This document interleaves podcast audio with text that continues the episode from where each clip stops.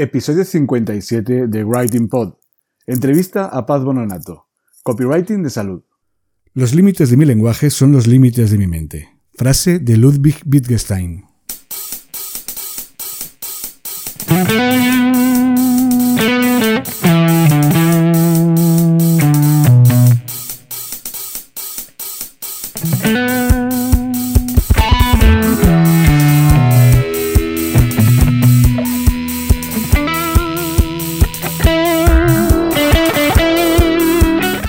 Cuesta escribir para tu blog, este es tu podcast.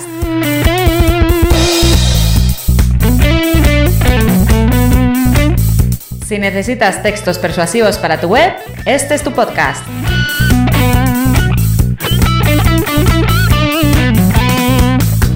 Si no sabes por dónde empezar a escribir, si sientes miedo ante un documento en blanco, este es tu podcast.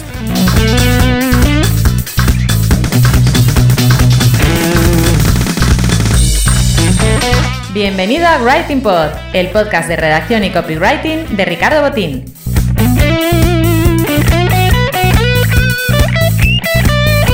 ¿Copy qué? Copywriter, redactor persuasivo, redactor publicitario, lo que prefieras. ¿Writing Pod? Un juego de palabras para mezclar el trabajo de escribir y el de hacer podcast.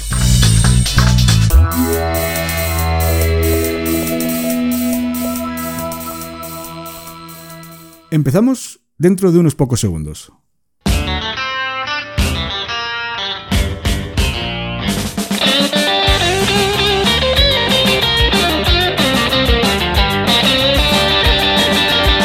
Bienvenido al podcast de copywriting y redacción Writing Pod. Te está hablando Ricardo Botín. Si comunicar para que nos entiendan es importante en cualquier sector, lo es aún más en el sector sanitario. No solo porque los textos relacionados con la salud están plagados de tecnicismos incomprensibles, sino porque además cuando alguien busca información en Internet sobre una enfermedad en concreto, lo que busca básicamente es tranquilizarse. Y el problema es que un texto incomprensible no ayuda a tomarse una posible enfermedad pues con la calma suficiente. Sobre este tema, Paz Bononato sabe muchísimo. Y esto es así porque ocupa las dos trincheras, la de paciente y la de copywriter especializada en salud. Pero antes de escuchar a Paz, quiero recordarte la autoría de los temas musicales que se escuchan en este episodio 57 de Writing Pod.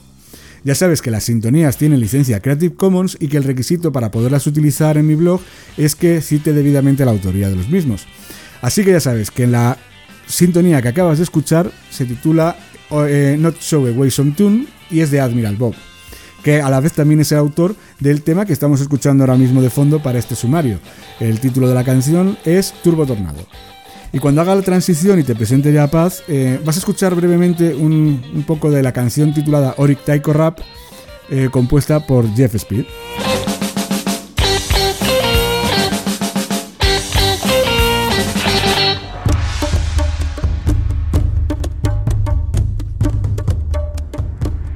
Pues quiero darle la bienvenida a Paz Bononato. Paz, eh, buena, buenos días, buenas tardes o buenas noches, dependiendo de quién nos escuche. Para, en tu caso concreto para ti, buenas tardes. Buenas tardes, Ricardo. ¿Qué tal? Pues tenía muchas ganas de, de, de que vinieras a, a, a, la entrevista y al, al, podcast Writing Pod, porque bueno, decir, el otro día ya sabes que entrevistamos a, a tu amiga Marta y, y, estaba, y, y, al final a raíz de eso han ido saliendo unas cuantas más, con lo cual futuros contenidos que iré haciendo, sí, sí, sí porque realmente como sois un grupo pues muy activo, eh, tanto en redes sociales, muy, uh -huh. muy animadas además y todo eso, pues bueno, pues al final eh, creo que sí que van a salir unas cuantas entrevistas más a, a raíz de esa, ¿sabes? Qué bien, no, a ver, además justo vino ese fin de semana a mi casa y fue como, qué casualidad todo, pero, pero muy, claro, muy contenta. Claro. Pues eh, Paz, eh, para quien no te conozca, preséntate un poquito, explícanos quién eres. Vale, bueno, yo soy Paz Bononato y soy copy también, copywriter, y también soy coach especializada en salud y bienestar. Eh, de hecho, estoy intentando especializarme solamente en el copy en esta rama, aunque al final te empiezan a salir cosas de todo tipo, así que bueno, es como complicado. Eh, y bueno, nada, eh, yo realmente em, llevo mucho tiempo en redes, sociales, eso sí, por, bueno, tengo una enfermedad crónica degenerativa que se llama fibrosis quística y entonces por eso llevo tanto tiempo unida a todo el tema de la salud y, el bienestar. También eh, he hecho toda la formación como profesora de yoga, en fin, que estoy como muy conectada al tema de la salud.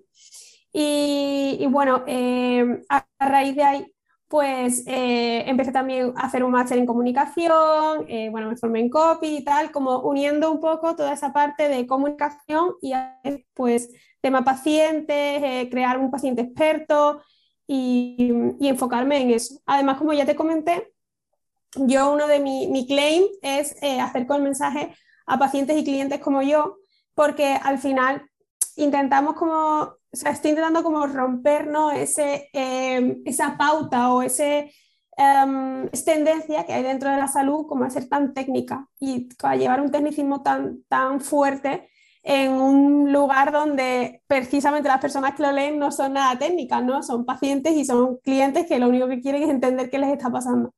Entonces, bueno, pues va la cosa por ahí, básicamente. El tema de la comunicación en temas de salud para mí creo que es fundamental por dos motivos. Es decir, creo que es un buen sector y es un sector en el que se gana dinero, o sea, decir, en el que, por ejemplo, tipo clínicas de estética, clínicas dentales, eh, ese tipo de cosas, empresas farmacéuticas, necesitan copywriters que les clarifique la comunicación en general.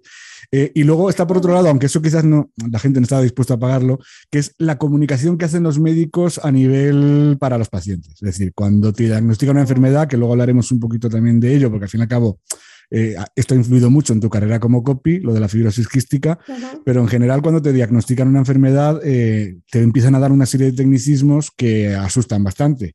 Y luego hacemos todos, eh, yo lo he vivido ya con, ya te conté con lo de mi madre, que al final, como no te enteras bien, te lo buscas en internet y ahí es donde ya te pones histérico. Porque, Estás en un bucle. Claro, o sea, a mí, por ejemplo, cuando sucedió, mi madre falleció justo, va a ser ahora un año, y, bueno, lo primero, el médico no decía ni que tenía cáncer, decía que tenía una neoplasia, no sé cuánto, no sé quinto. Y digo, bueno, al final, ¿qué significa esto? Pues claro, te vas a internet a buscarlo. Y luego me acuerdo que una amiga mía psicóloga me dijo que es lo peor que podía hacer. Pero claro, al final estás con toda la tensión esa del momento y necesitas eh, información. Y el problema es que lo que se escribe en internet eh, no es una información, en mi opinión, que, que, tranquilice, sino que siempre te pone en el peor caso posible. No sé si estoy equivocado o no. Eh, estás muy, muy, muy en la línea. O sea, yo para decirte que yo mi enfermedad, eh, si tú lo pones en Google, la Wikipedia, eh, la Wikipedia directamente te dice que a los 34 años ya es Es que lo leí ayer. O sea, que la media está ahí. Lo leí ayer. Sí, o sea, me quedan cuatro años más o menos. por Dios, no. Entonces, no, no, me refiero a que va, si hay muchísimos pacientes ya cada vez, gracias a Dios, bueno, gracias a Dios, no, gracias a la ciencia, están llegando cada vez a más, a más, a más, y porque se está avanzando mucho se está estudiando mucho, es una enfermedad que es, no es que sea nueva, simplemente que es que se, como que se ha diagnosticado o puesto como un nombre, ¿no? Como fibrosis quística, no hace muchos años. De hecho, yo tengo compañeras que tienen 40 años y no se le llamaba fibrosis quística cuando ellas nacieron. O sea que ha sido como todo un, cambio y por eso te digo que, bueno, que, que, la Wikipedia aún sigue pues teniendo este tipo de información que para padres tan jóvenes es un follón. Y es un follón porque, por ejemplo, recurren a mí para preguntarme cosas que yo diría, que yo digo, es que yo no te puedo responder. Bueno, te puedo responder bajo mi experiencia, que es, eh, o sea, que mi experiencia es... Mm, sí, que no eres médico, es, tu experiencia como, como paciente de la enfermedad, claro, no como médico. Claro. Además, hay un problema, es, el caso de la Wikipedia es creo que era la Wikipedia, leí un par de cosas, oye, por también estar un poquito informado, porque el nombre me suena muchísimo y vamos, yo más me, he fijado cuando te he empezado a seguir en las redes sociales y he visto que más tienes un perfil específico solo para los pacientes de fibrosis quística.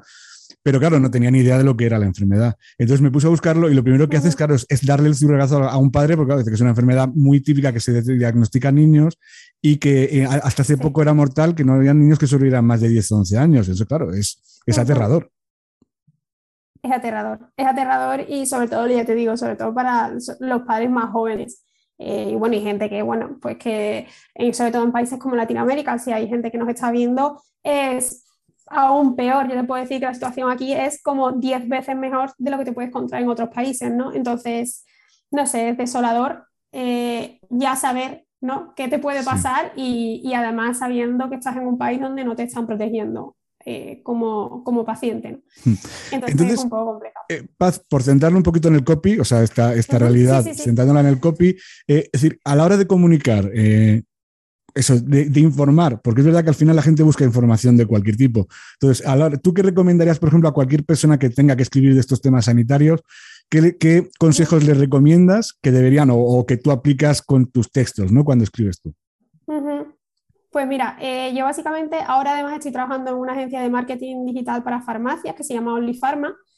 Y, yo cuando trato con los farmacéuticos, de hecho, ellos tienden a utilizar todos los tecnicismos que pueden. O sea, eh, no intentan como tirar siempre hacia eso. Y yo justamente lo que hago es deshacer, descomponer el mensaje y simplificarlo en el sentido de decir, vamos a ver, si tú quieres decir que esto es un analgésico que te quita las cefaleas de no sé qué, no sé cuánto, ¿qué es una cefalea? ¿Qué es? es como cuando en el copy se, dice, ¿no? Eh, las características, los beneficios, más o menos. O sea, la característica a lo mejor no te sirve para nada, pero el beneficio es todo. Pues para mí es un poco así. plan, te están dando una palabra que no entiende nadie, pero esa palabra se puede descomponer en una explicación, que es lo que va a hacer que la persona conecte y entienda eh, si tiene o no ese, ese dolor. En ese mm, caso, pues concuerda hasta con la palabra, ¿no? Eh, y es básicamente lo que, lo que yo intento hacer. O sea, para mí no es eh, tener un cáncer, es tener a lo mejor, explicarlo como, yo, yo explico, mira, para ser más concreta, la fibrosis quística se puede explicar de una manera súper, que si es la proteína de la CFTR, no sé qué, no sé cuánto, que es que yo ni, ni yo misma me lo sé mm. bien, eh, puedo decir que es una enfermedad crónica degenerativa grave que afecta a la mucosa y que afecta sobre todo a los pulmones y al páncreas. Te lo puedo extender, pero tú ya más o menos has entendido cuál es la base de la enfermedad. Si ya no tenemos que extender, iríamos a más, ¿no? Pero es como, vamos a ver, si tienes ahí un paciente que no sabe lo que le estás diciendo, como te pasó a ti con el tema de tu madre, leches, mm, utiliza un lenguaje que la persona entienda. Y yo te acuerdo el editorial que te, bueno, que te sí, que, que, sí, me mandaste el otro día, exactamente, sí, sí. Exacto. Ya justamente hablaba de eso, ¿no? Decíamos, ¿de qué te sirve complicarlo? O sea, ¿qué quieres demostrar, no? Yo también soy socióloga de base, o sea, y hay una cosa que me enseñaba un profesor además que no se me va a olvidar, eh, me decía siempre, los arquitectos, los médicos, todos los que puedan utilizar un idioma técnico, primero te lo explican de manera técnica, porque te, a ti te deja una posición social más alta que la persona que tienes delante, porque sabe más que tú. Entonces, primero te lo explico como, como para quedar yo y luego te lo explico para tontos. Yo que soy partidaria de que hay que explicar las cosas para tontos, para todo el mundo. Yo que prefiero que me lo expliquen para tontos, porque el, el, hecho de que yo quiera que me lo expliquen como para listos, a mí primero, uno no sirve de nada, solo me sirve para como tener un ego delante de la otra persona, pero después me voy con la duda, o sea, ¿de qué me ha servido? O sea, de nada, ¿no? Es que el tecnicismo realmente, eh, yo siempre lo digo, hay, eh, hay, que escribir en general, salvo que estés escribiendo un tratado científico, que no es lo normal, nosotros escribimos para divulgar, o sea, divulgar, eh, que nuestros clientes vendan, pero en tu caso, por ejemplo, pues lo que he visto es que mucho de tu trabajo es de divulgación. Y la divulgación quiere decir que llega a más gente, no que llega a menos. Es decir, si, si tú te pones a escribir tecnicismos uno tras de otro, lo que va a hacer es que menos gente le va a, o sea, va a ser informada de una cosa que es necesario que lo esté. En el caso ya en el copy en general, te dicen muchas veces que escribas como para niños de 8 años. O sea, no te dicen que escribas para eh, doctores en, física cuántica. Te digo, oye, escribe para un, lenguaje llano y coloquial, es decir, no uses unas palabras muy complicadas, sobre todo teniendo en cuenta que la gente cada vez lee menos y tiene, con lo cual tiene menos capacidad verbal, ¿no? Hay muchas menos palabras que conocen que yo que sé, que las que conocían hace, yo que sé, mi, abuelo, ¿sabes? Entonces, bueno, y, concentración, ¿no? Porque esa es otra. claro, claro. Si tú pones un texto con palabras difíciles, hace tu cerebro. Hasta luego, ¿quién lo va a leer? Nadie. O sea, es que es así. Sí, es eh, otra parte de para que lo entienda la gente, hay que hacer frases muy sencillitas, muy cortitas, eh, párrafos muy cortitos y, no usar una complejidad sintáctica demasiado alta, porque si no la gente no lo entiende. Y, ¿y qué hace la gente cuando no lo entiende? Deja de leerlo. Es que es así. O sea, no, no, no hacen otra cosa. cerebro se protege. Claro. Del, no, y sobre todo, del decir no. Y encima, Paz, en una cosa en la que, en la que tampoco necesitas, o sea, generalmente, lo que tengas una necesidad imperiosa de comprar un producto, no te vas a poner a leer una cosa. O sea, tenemos que conseguir llamar la atención de nuestros clientes, atraerles hacia nuestro texto y que nuestro texto sea lo suficientemente persuasivo para que venda. Pero el cliente no está generalmente por la labor de comprar, salvo que tú le consigas. Exacto. Entonces, claro, si se lo pones muy complicado, lo que va a decir, ¿para qué me voy a molestar en leer esto si a mí no me interesa? Esto es una cosa que también eh, dentro de la escuela de Javi Pastor, bueno, Javi lo repetía mucho, que era eh, si el 5%, o sea, si de toda tus, todos tus seguidores, ¿no? Por así decirlo, ahora mm. mismo en Instagram o no, tus lectores, ese 5% no utiliza ese tecnicismo, no lo utilices, porque es que no lo van a entender. Y hay una, una cosa que puse yo, hace poco estuve una, dando una, bueno, estuve en una mesa de debate con, con varias personas así influentes del mundo de, de la farmacia y, y, justo una cosa que, que, puse yo en mi presentación fue un cartel que tenía putos modernos, que no sé si lo sigues, pero son la caña de... sé, lo que es, pero no lo sigo, no, no lo sigo. Pues está, está, muy guay las cosas que hacen y uno de los mensajes era eh, esas personas ¿no? que postean en inglés para el 95% de sus, de sus oyentes o de sus audiencia, seguidores. sí, audiencia no inglesa, ¿no? Y es como, es que para qué, o sea, ¿para qué leches? Y eh, era, yo intentaba explicar lo mismo, le decía a los farmacéuticos, si vuestro público es eh, un paciente que no ha estudiado MIR, ni FIR, ni, ni PIR, ni nada, ¿para qué le vais a hablar con el idioma que solo entendería una persona que no va a seguir mucho porque, mm, bueno, pues, porque ha estudiado lo mismo que tú y a lo mejor le está aportando lo, le está aportando lo mismo, ¿no? Pero Paz, a mí, a mí me ha sucedido en nuestro sector, vamos, en el, mundo del marketing, a mí me ha llegado algún briefing de alguna agencia de marketing en la que usaban unos tecnicismos que ni yo mismo conozco. O sea, que son tan elevados que decía, pero qué estupidez es esta. O sea, decir, es evidente que necesitan un copy, porque claro, o sea, yo, y yo me considero que soy una persona que, que de marketing sé algo.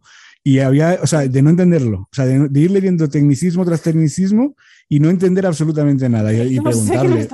o sea, y preguntarle luego a la que me lo mandó, oye, explícame un poquito esto porque yo no entiendo nada de lo que me estás pidiendo que haga, ¿sabes? O sea, ¿cómo llega hasta ese punto que en los propios... O sea, y al final es como una sensación, porque es el típico email, me lo mandaban el típico email que va con copia para 50.000 personas, desde el, el CEO de la empresa hasta el botón eso. Entonces, eh, llega un momento en el que dices, aquí lo que quieren demostrar es que tienen una capacidad de técnica muy potente ante su propia empresa, estoy seguro, vamos, porque a mí que me va, a mí que más me da, o sea, no necesito, o sea, que me vacilen a mí me parece absurdo, o sea, entiendo que quieran demostrar lo, que saben de marketing a sus jefes, que como lo, puede ser que lo lean, como, que, como que los jefes se van a leer los 5.000 emails que mandan todos los días todos los empleados. Totalmente. Pero bueno, tienen esa cosa de. Muchas gracias. Como, no sé si a, a ti te habrá pasado, pero bueno, mi padre, que es aparejador y ahora está teniendo como reuniones con gente de Madrid, no sé qué.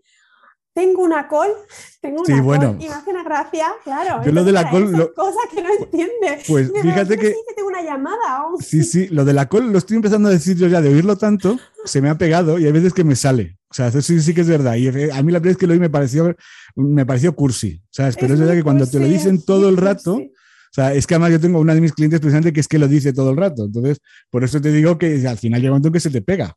O sea, se te acaba pegando. es que estamos, es que no hablamos de una palabra en que en español no tenga traducción, joder, es que es una llamada. O sea, yo digo reunión online, videollamada. Sí, sí. Pero ya hay veces que sí, que se me escapa ya lo de call. O sea, y de aquí a nada estaremos, estaremos diciéndolo todos. Ya está, sí, lo tenemos. ¿Qué vamos a hacer? Tenemos que, como decía un profesor mío, o te aclimatas o te aclimueres. Pues así, aclimatámonos.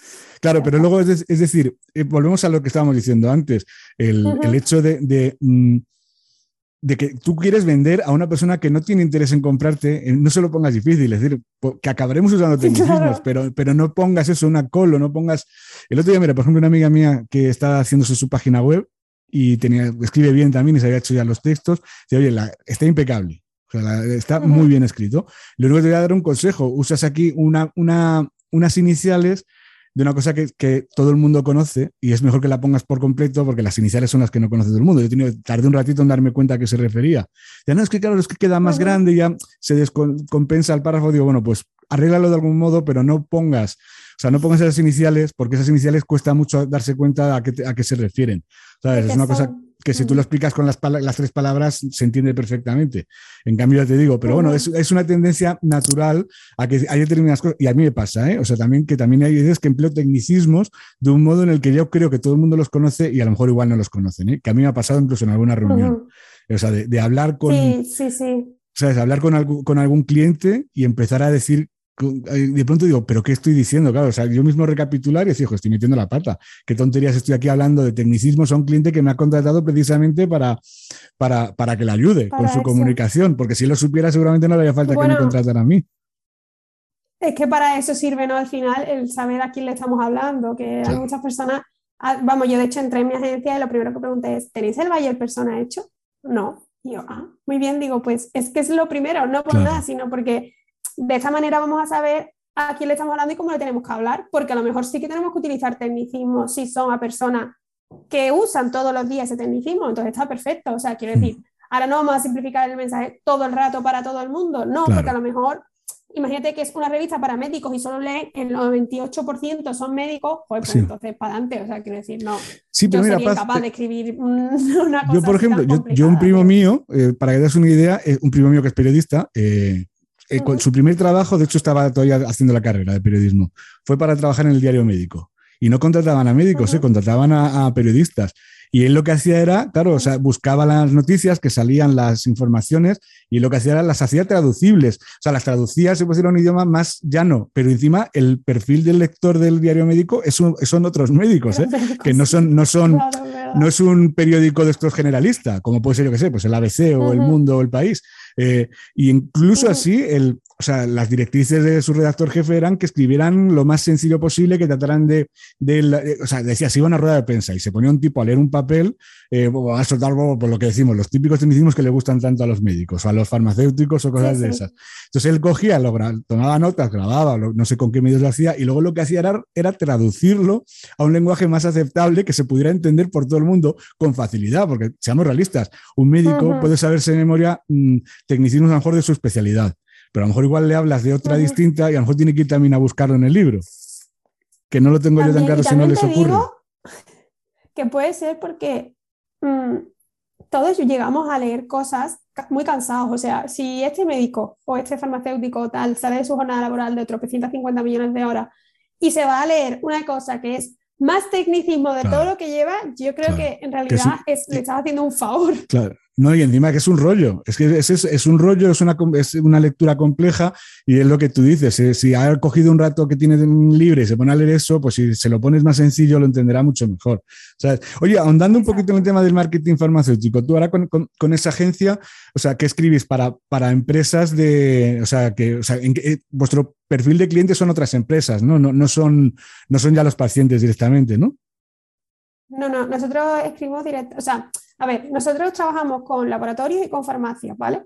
Entonces, eh, realmente para nosotros el cliente final al que yo, bueno, al que yo escribo personalmente, tanto copies eh, para blog o newsletter o todo, o sea, o, redes sociales y tal, eh, todo está, va, va hacia el cliente final, que ah, en este caso es un paciente que acude, sí, Vale. O sea, claro, es que lo había entendido yo mal. Era, pensé que lo que escribíais. sí, disculpa, paz. No, son dos. Quiero decir, porque por un lado es este, pero después como agencia escribimos también para, laboratorio, para hacia el laboratorio para captarles. ¿Entiendes? O sea, que está como, como esas dos ramas. Sí. O sea, es decir, al final tienes que escribir textos eh, orientados a, tus, a los posibles clientes de tu agencia, que son profesionales, que son empresas, y luego a la vez también cuando una empresa os contrata, lo que ya escribís para el cliente final de esa empresa, que suele ser un paciente, ¿no? hay cosas de esas, ¿no? Exacto, o sea, escribimos a nivel corporativo nosotros para captar y después ya para captar los clientes de los clientes. Claro, es que yo, estuve hace tiempo trabajando con una, con una clínica dental y precisamente también yo les escribí artículos en el blog, o sea, para... Y le, claro, ¿qué ocurre? Que en ese tema sí que hay mucho como, ahí sí que ya hay que meter persuasión, ahí hay que meter, además, ahí hay, por ejemplo, hay palabras, hay en anuncios hacen muchísimos, palabras clave muy competidas, con mucho volumen, o sea, la gente busca mucho, que sepas, implantes, eh, eh, endodoncias, todo ese tipo de cosas, lo están buscando continuamente. Y hay mucho volumen en Internet, y ahí es cuando yo me di cuenta y realmente luego ves que hay gente, que hay empresas haciendo cosas muy chulas, invirtiendo mucho dinero. A mí me llegaron a contar en aquella época, cuando estaba trabajando con ellos, que el que más salía del sector, el que más siempre salía mejor posicionado, todos sus vídeos eran los primeros, tenían a un tío de marketing trabajando, o sea, a un tío de marketing trabajando ahí en la clínica dentro, o sea, como empleado más de la clínica, y a un productor audiovisual, o sea, que grababa los vídeos, escribía los guiones también y todo. O sea, fíjate el nivelón y lo que invertían.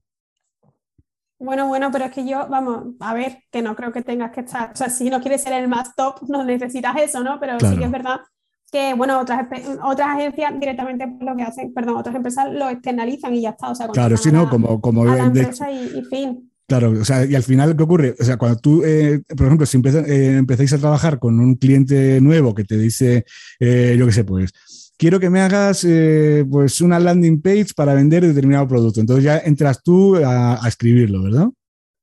Entramos, sí, entramos, entro yo primero porque ya he establecido esa ley, porque antes era, yo hago, primero se hace la web y luego se hace el copy, digo, no, estáis muy equivocados. Claro. Y de hecho es la última eso, vez es un, ya, Eso es un melón, lo que cuesta eso. es un melón, es un melón, pero bueno, yo, yo, yo tengo que decir que en mi, en mi agencia se han concienciado porque además la de ellos, personal, que ya la, o sea, perdona, profesional, eh, que están lanzándola ahora, o sea, estamos en ello, eh, claro, me mandaron ya la web hecha. Y, yo, pues todo lo que fui haciendo lo intenté como un poco adaptar, pero había cosas que decía, mira, es que es de esta manera es como se suele hacer. Entonces ahora están readaptando todo el diseño y se están muriendo de no haberme hecho caso al principio, pero bueno, eh, así aprendemos todos. Y entonces lo que intento es eso, o sea, que, ahí entramos ya diseño y, y yo como, como copy, sí.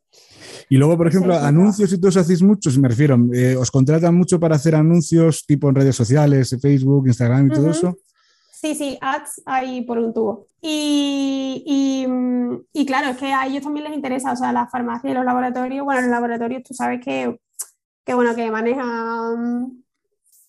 Sí, sí, que tienen buen presupuesto, ¿no? Sí, sí, y entonces pues a ellos sí les interesa estar estar ahí y hacer anuncios y hacer, y vamos, sobre todo en redes sociales como me imagino, por ejemplo. Me imagino que LinkedIn, ¿no? Será donde también se trabajará LinkedIn mucho. También. En LinkedIn tenemos, tenemos muchas redes sociales, o sea, muchas farmacias que están en LinkedIn. Yo no lo sabía. Tengo que decir que yo entré en, el, en, esta empresa y pensé, será como Facebook y Instagram, pues lo típico tal. Y no, LinkedIn funciona súper bien para, para farmacias también. No, y sobre yo, mira, yo, yo, he probado, como he probado como casi todos tienen una opción de algo gratis y siempre he probado todas las plataformas, he hecho publicidad en casi todas, lo que era la parte gratis, aprovecho. La de LinkedIn me, me, decepcionó muchísimo. Y luego me han dicho que sí que funciona, ¿eh?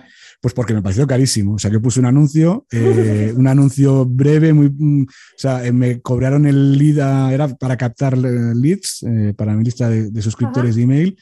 Y, y pues me cobraron a 10, a 10 dólares o algo así cada, cada, cada lead que conseguí. Se me, además se me fundió el presupuesto ese gratuito que me dieron en una mañana. O sea, algo que no me había pasado en la vida. No. Sí, te, dan una, te daban una cantidad gratis, o sea, pero claro, te lo cobro. Yo no sé cómo luego, o sea, ellos te dicen, te damos, no me acuerdo si eran 50 dólares o 100 dólares, creo que eran 100 dólares.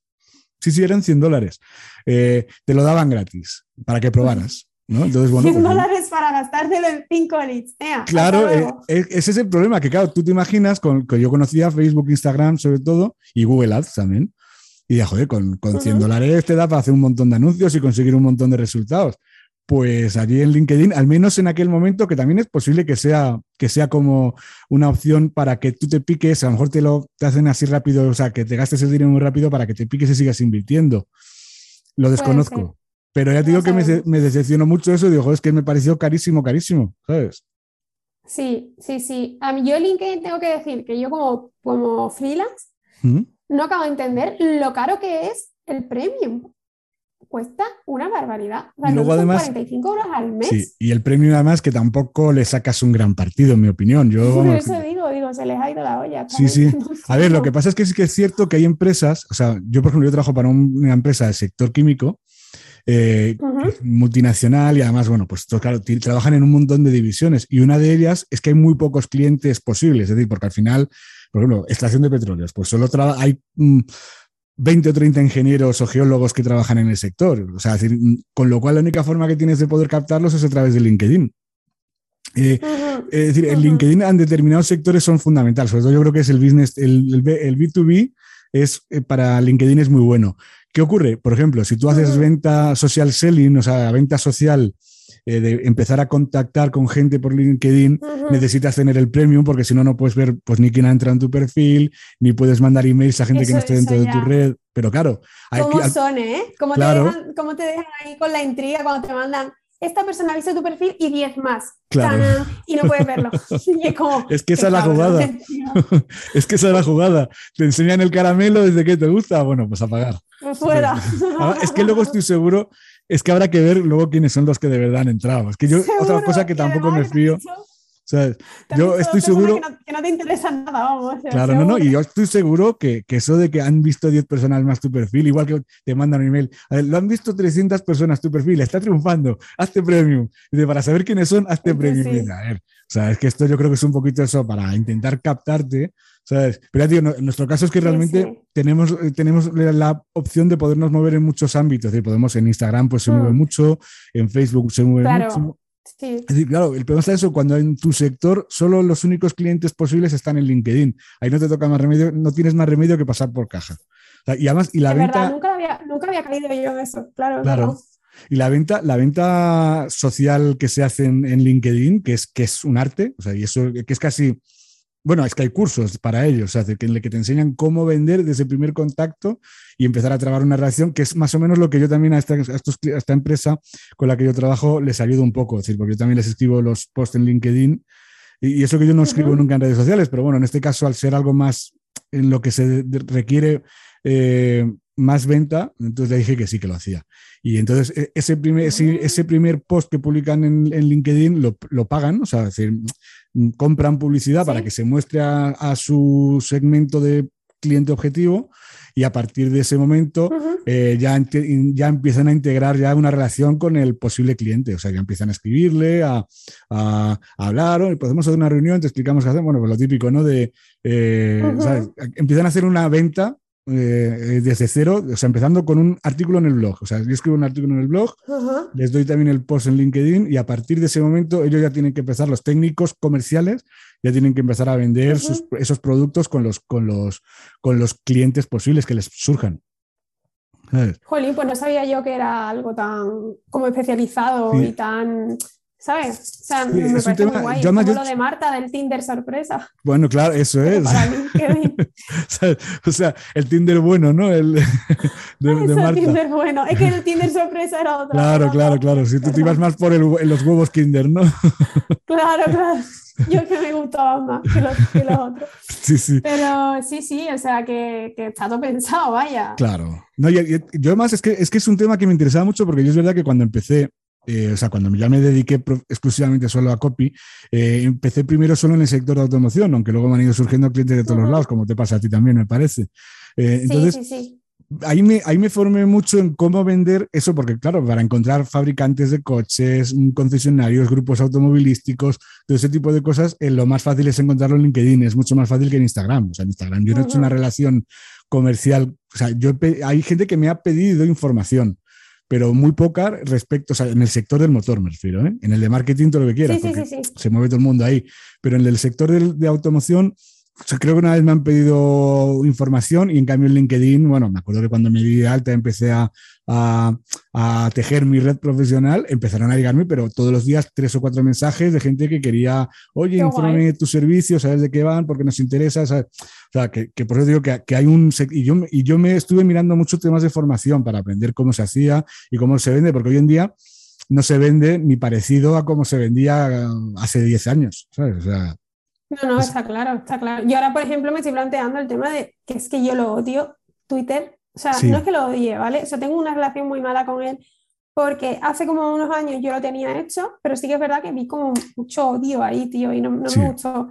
Entonces me salí y hace poco estaba un jefe de, no sé, creo que era director de, de medicina, hay de farmacia hospitalaria de, del Valdebrón, Mm. de Barcelona, me dijo, te estoy buscando en Twitter y no te encuentro. Y ya el día que te estoy contando esto de la conferencia esta que tuvimos, Sí. también me estaban buscando en Twitter. Y digo, joder, que yo tengo que estar en Twitter al final por tema de trabajo, porque Claro. creo que el sector salud hay muchísima gente ahí eh, moviéndose.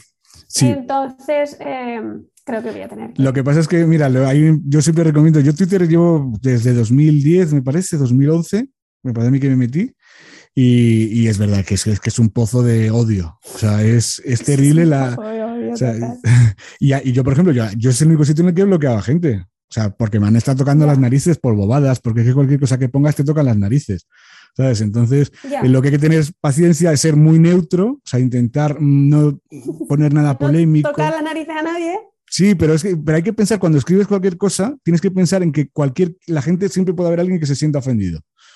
O sea, Es que siempre se va a sentir alguien ofendido con todo. Es que eso Claro. es muy complicado. O sea, claro, yo, por ejemplo, sí que es verdad que yo me escudo, o sea, yo, es, es una cosa que siempre he pensado, que lo bueno de mi red social, de, de Instagram, de mí, de mí como paciente, Mm, es que soy paciente. Entonces, los pacientes es más difícil atacarle. ¿Por Claro. qué? Porque tienen una enfermedad. Bueno, en Twitter, entonces- en Twitter te pueden insultar y decir ojalá te mueras ahora y cosas de esas, ¿eh? O sea, eso. Joder, macho, pues no sé, no sé, pero bueno, eh, yo veo que hay mucho, mucho odio en otras redes sociales y que es verdad que yo, mi, mi- lo que es mi, mi red social es muy pequeñita, o sea, tengo 3.300 seguidores, que no es mucho, pero es verdad que, bueno, que, que alguna vez me han dicho algo que a lo mejor se me ha ido la bola y tal, pero sin más.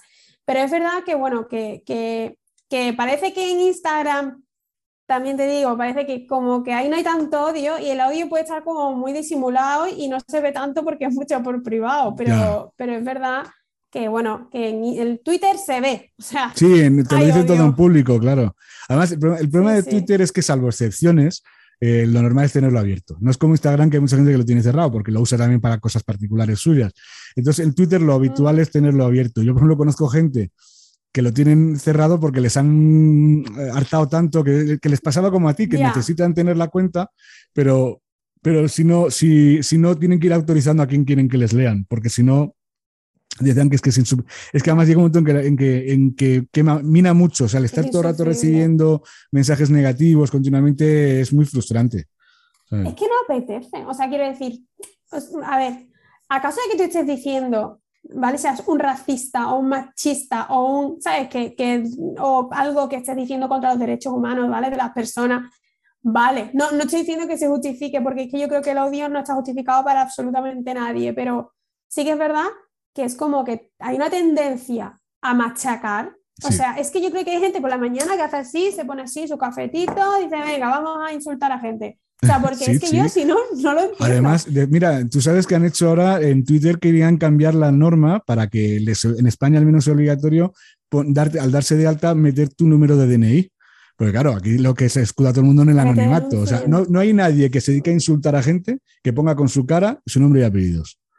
Hombre, eso es lo supuesto. primero. O sea, si, tienes, si eres valiente, sélo para todo. Ahora, claro, con poniéndome Para una foto de un dibujo y con un nombre inventado, pues así, claro, así cualquiera, es muy fácil criticar, pero claro, lo difícil es criticar dando la cara. O sea, yo, por ejemplo, yo cuando me abrí el perfil de. Twitter, que yo, que yo en aquella época no me dedicaba a nada de esto. Eh, eh, o sea, no, no- me refiero que no eran ya un profesional freelance, que yo trabajaba también, de, escribía, pero que también trabajaba en, en un trabajo online, offline. Eh, pues cuando, sí, cuando sí. empecé, primero también me puse un apodo y, y luego enseguida me di cuenta y digo, joder, es que al final, es que, mm, Es o sea, tengo que primero obligarme a decir las cosas, a pensarlas antes de escribirlas, que eso es fundamental cuando das la cara, y luego además el, el no decir nada que no dirías a alguien en la calle. O sea, si yo todo lo que escribo en Twitter, que tampoco es que intervenga mucho, ¿eh? pero, o sea, y en debates y todo eso casi nunca entro, pero, eh, No, pero lo, lo que escribo... Mejor no.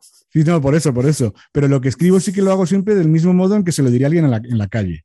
O sea, y si Ya. un día tengo que decir una crítica, es una crítica que, que, que diría igualmente en la calle. ¿Sabes? Sí, Eh, mira, yo vi y- una cosa una vez que me encantó, que fue eh, un post que decía, hoy me he levantado, he visto algo que no me ha gustado absolutamente nada en un post de alguien. He respirado, lo he cerrado y he seguido haciendo scroll. hasta luego. Digo, coño, es que es lo que hay que hacer. Digo, es que así, digo, pero ¿por qué te paras a discutirle a esa persona? O sea, ¿qué ganas? o sea, ¿qué ganas? Es que no, se entiende. Y yo soy, eh, ojo, yo lo he hecho. O sea, pero es un trabajo que yo he hecho conmigo misma, es decir, no me va a afectar.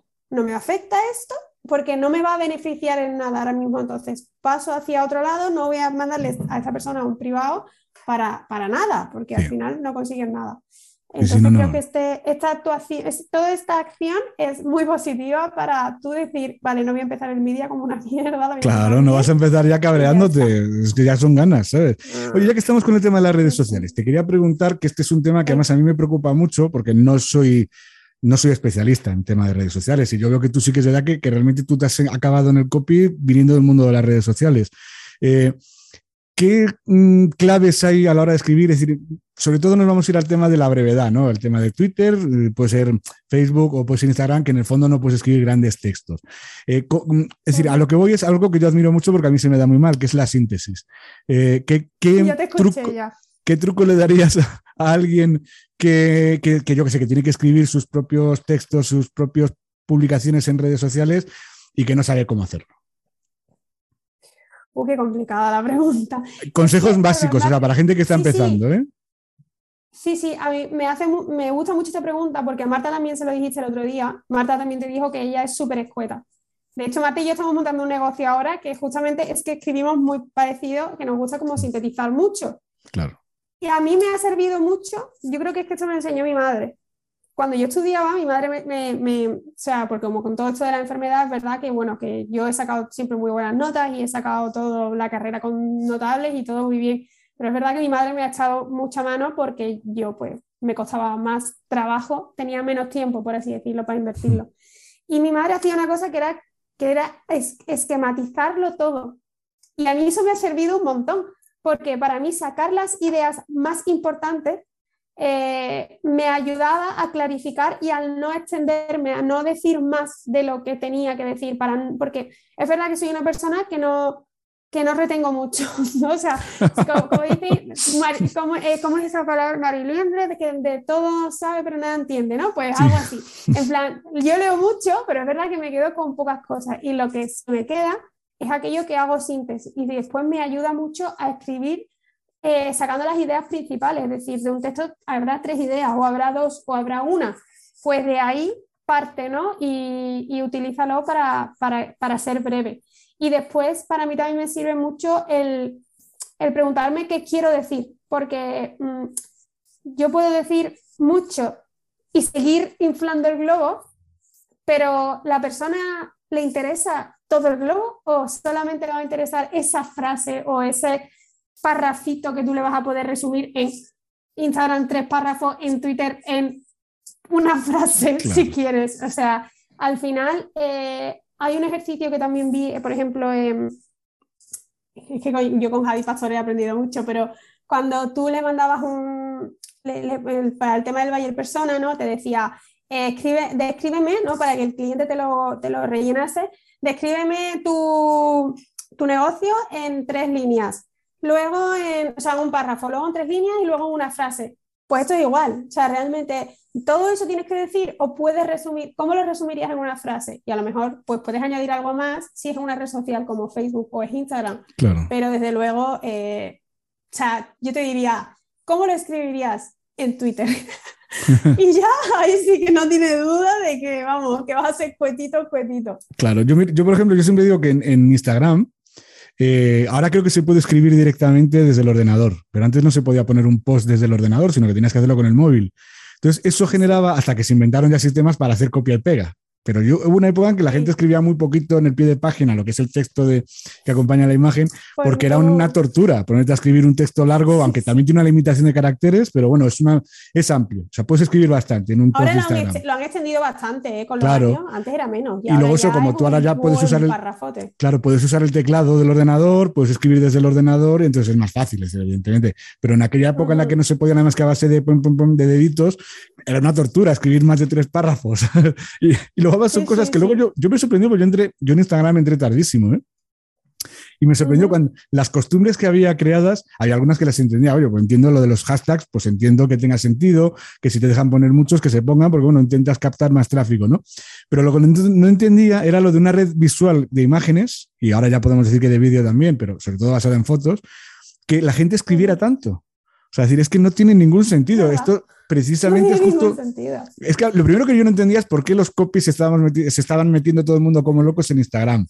Y ahora, o sea, ahora que estoy dentro lo entiendo, porque al fin y al cabo es verdad que, que hay muchísima gente. De hecho, yo ya veo.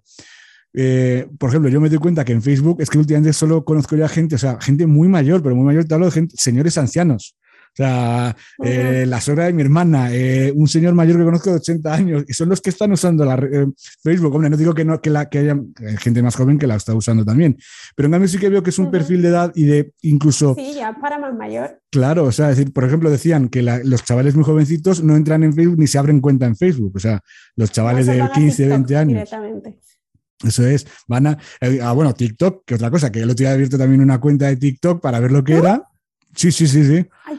yo, ni la he, pero, tío, es que no, no me la he ni descargado. Claro, yo ya, sí. Ya hasta tengo un poco de curiosidad. Claro, yo lo hice por eso. A ver, yo ahora, como estoy haciendo reels, que la verdad es que me resulta muy divertido hacerlos, pero no salgo bailando ni haciendo el bobo, sino hablando de cosas del trabajo. Ya veremos. Sí, sí lo de bailar va a ser complicado, ¿eh? lo de bailar va a ser muy complicado. O sea, no, lo he hecho en la vida, no lo voy a hacer delante de una cámara. Pero bueno, hacer el capullo de otras formas no descarto nada, eso ya te digo que no. No descarta, ¿no? Lo de bailar lo veo bastante complicado. Pero lo que te decía, al final me metí en, eh, para verlos, eh, aprovecho y digo, bueno, publico el mismo reel que, he publicado en Facebook, lo publico en, TikTok. Y la verdad es que me ha resultado pesado. Y por ejemplo, hacer como hacen mis sobrinos, que tienen 12 y 13 años, que se pasan toda la tarde viendo un vídeo tras otro, yo no lo soporto. O sea, no lo soporto. Es que no puede, es que me, saca de quicio. Ya, ya. Yo la verdad es que no te puedo hablar de TikTok porque no, no me animé en la pandemia, porque creo que la pandemia fue el boom. De hecho, escuché en un podcast yo una vez que decía un chico, tú imagínate que tú tienes 15 años y estás en TikTok viendo vídeos de tus amiguetes ahí haciendo bailes y tal, y no sé qué, y de repente empiezas a encontrarte durante la pandemia a señores y señoras de 50, 60 años haciendo bailecitos y tú estabas muy cómodo en esa red social, tú solo con tu adolescencia. Y es verdad, o sea, es que Hemos, o sea, eh, han entrado ¿no? otro tipo de cosas, ya no son bailes, ya hay gente haciendo pues tema de recetas, es que ya hay de todo, o sea, claro como que se, se, ha abierto mucho más y de hecho hay gente de copy que, que explica cosas por ahí y tal. Y me parece súper guay. No es mi red, yo te lo digo, o sea, no, yo, yo, entré por curiosidad y la verdad es que, a ver, yo entré por un motivo, porque como todo el mundo te dice que se consigue un montón de visualizaciones, que se consigue mucho alcance, por eso entré. Y la verdad es que yo al menos de momento, como no lo he movido nada, pues tengo 11 seguidores, me parece, y yo sigo a 20 o 30 personas. Entonces, claro, así es complicado. En cambio, por ejemplo, sí que me gustó mucho el alcance que te da eh, Instagram con los reels, porque tienes un, nivel de visualizaciones y ya no solo eso, es que hay una cosa que me está gustando mucho, que hay un vídeo que no funcionó recién cuando salió, porque en un día es que yo, a mí me sorprendió porque el primer reel que puse conseguí de golpe, pero vamos, que es que lo había colgado y a los 20 minutos tenía un montón de me gustas, un montón de seguidores nuevos, mm, tenía como 3.000 visualizaciones en 20 minutos, una cosa, por eso me, me, alucinó, le digo, hostia, es la panacea, ¿no? Para llegar a, conseguir más alcance orgánico, ¿no? Sin pagar. Entonces, eh, de pronto, claro, ya empiezas a seguir haciéndolos y ya no va tan bien. Pero hay uno, por ejemplo, que me sal, que en su momento, que era sobre el triángulo de la persuasión de Aristóteles, que es un tema que, aquí lo explicó en, el, en Writing Pod, lo explicó Anina Anyway, que es licenciada en filosofía y que sabe mucho del tema, y nos lo explicó. Y bueno, pues lo quise resumir en un reel de 30 segundos, explicando los tres ángulos que tiene, o sea, las tres vertientes de la persuasión, como lo explicaba Aristóteles, ¿no? Eh, bueno, una cosa que tuvo muy pocas visualizaciones en su momento y dije, vaya mierda, ya digo, no tengo más ganas de hacer ninguno más. Y de pronto voy viendo que todos los días me llegan varios seguidores nuevos, varios me gustan, y yo me he puesto a verlo y digo, pues el que más visualizaciones tiene de todos. O sea, con lo cual. Anda, fíjate. Y además es una cosa que yo pensé, digo, en Instagram generalmente lo que no funciona en el momento, o sea, si no tiene muchos me gustas eh, según lo publicas, es, se suele ir como hundiendo y ya casi no se va mostrando. Pero en este caso sí, parece ser que lo siguen mostrando, ¿sabes? O sea, que, que os digo que es un tema que me, que me, ha llamado la atención básicamente por eso, por la capacidad de alcance que tiene. a mí me lo han dicho que lo de los reels eh, funciona muy bien. Yo estoy en ello. O sea, Claro, la verdad y es luego- que tú no estás un poco saturado de tantas Hombre, redes claro. sociales Es porque que lo yo de- ya no sé qué hacer. Eh, O sea, que- es como, no puedo estar en todas partes. Claro, es que lo que hay que es la vida, seleccionar. más los clientes. Claro, hay que Mm. seleccionar, es decir, eh, deci- decidir dedicar una serie de horas eh, a la semana ah, y no pasarte de ahí, ¿sabes? Y luego seleccionar en qué redes quieres estar. Por ejemplo, a mí me decían un día, en Pinterest se consigue un montón porque el Pinterest es el único que tiene enlaces, eh, o sea, te permiten enlaces, poner enlaces follow, con lo cual eso genera posicionamiento SEO.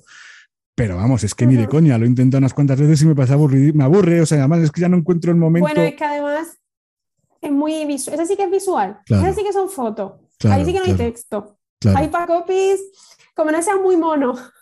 Si y no, además sepas poner como todo muy cookie, eh, tú a nivel diseño. eh, tú sabes en Pinterest lo que sí que puedes escribir para un blog.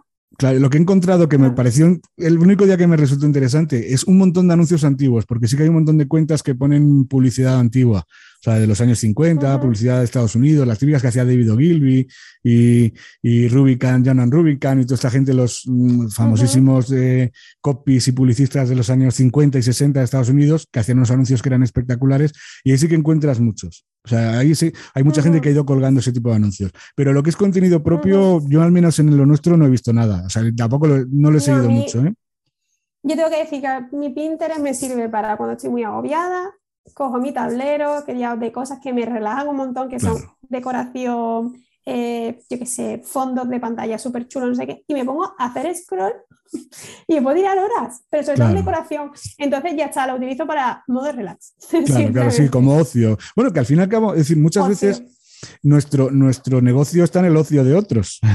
o sea, es decir, al final, Exacto. eh, o sea, realmente, o sea, yo por ejemplo, te soy sincero, yo cuando, mm, eh, en- yo en- en- hablando de copy en, el- en las redes sociales, en Instagram, por ejemplo, yo Ujú. cuando publico algo, mm, una vez que lo he publicado, no tengo ganas de seguir leyendo. Yo, por ejemplo, yo muchas veces digo, yo me gusta más por el lado más personal que por el lado profesional. Yo, por ejemplo, a la- se acaba un día a las 10 de la noche y me pongo a mirar un poco en Instagram, digo, lo que no me apetece seguir viendo eh, cuatro trucos para persuadir, eh, la Uy, no, fórmula no. perfecta para vender. No, me gusta más el, el- el- lo personal, o sea, decir, la parte Sí, más sí, que, oye, sí. que me resulta más divertido, yo que sé, que sale quien sea, o tú misma que has los personas trabajando, pues eso me resulta mucho, sabes cómo está delante del ordenador, pues ya me resulta más divertido que si eh, eh, la típica presentación súper curada que la gente más se lo trabaja, porque la verdad es que en Instagram la gente trabaja los contenidos a conciencia.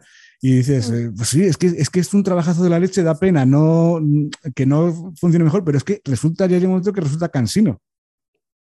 Sí, yo de hecho, por ejemplo, me planteé mucho el tener dos cuentas, porque, porque decía, Buah, es que otra vez una cuenta específicamente hablando de las 4P, de las, ¿no? De la paz, de la pastor, de, de la ida, no sé de- qué, como no sé cuánto, y decía, madre mía, o sea, es que es hacer lo mismo. Entonces, Marta, que yo estoy con ella haciendo en el programa de, de La Brújula, que es una mentoría que ella tiene, ¿Mm? nos sentamos un día y me dijo, vamos a ver, mm, realmente está bien que la tengas, simplemente porque, bueno, pues como copy te ofertes por ahí, porque no vas a volver loco a tu, a toda tu audiencia de, de pacientes que no tienen por qué pagar Mm. tu carrera de, de copy, ¿no? Y, y Claro. es verdad. Entonces, la tengo las dos, pero realmente donde yo descanso mi mente es en la de, en la de pacientes que me pongo a mirar pues cosas, de- Claro. porque además sigo a otras personas, o sea, sigo a influencers que me distraen y que me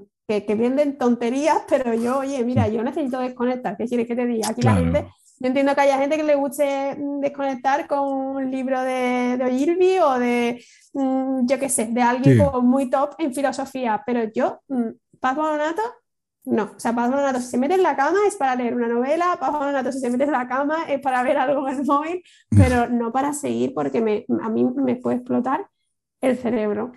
Sí, sí, mira, el otro día me decía, ahora que dices tú eso, me decía una amiga mía que está leyendo un libro, claro, lleva un, un montón de tiempo, que está leyendo un libro, decía, de temas también de argumentación, de, cómo, de argumentos de, eh, muy, muy, muy pro, ¿no? El, el- el libro decía, claro, no es un libro para ponerte a leerlo cuando llevas todo el día trabajando y te vas a meter en la cama, porque es que, claro, te lees una página y cae redondo, ¿sabes? O sea, es- es- debe ser muy espeso.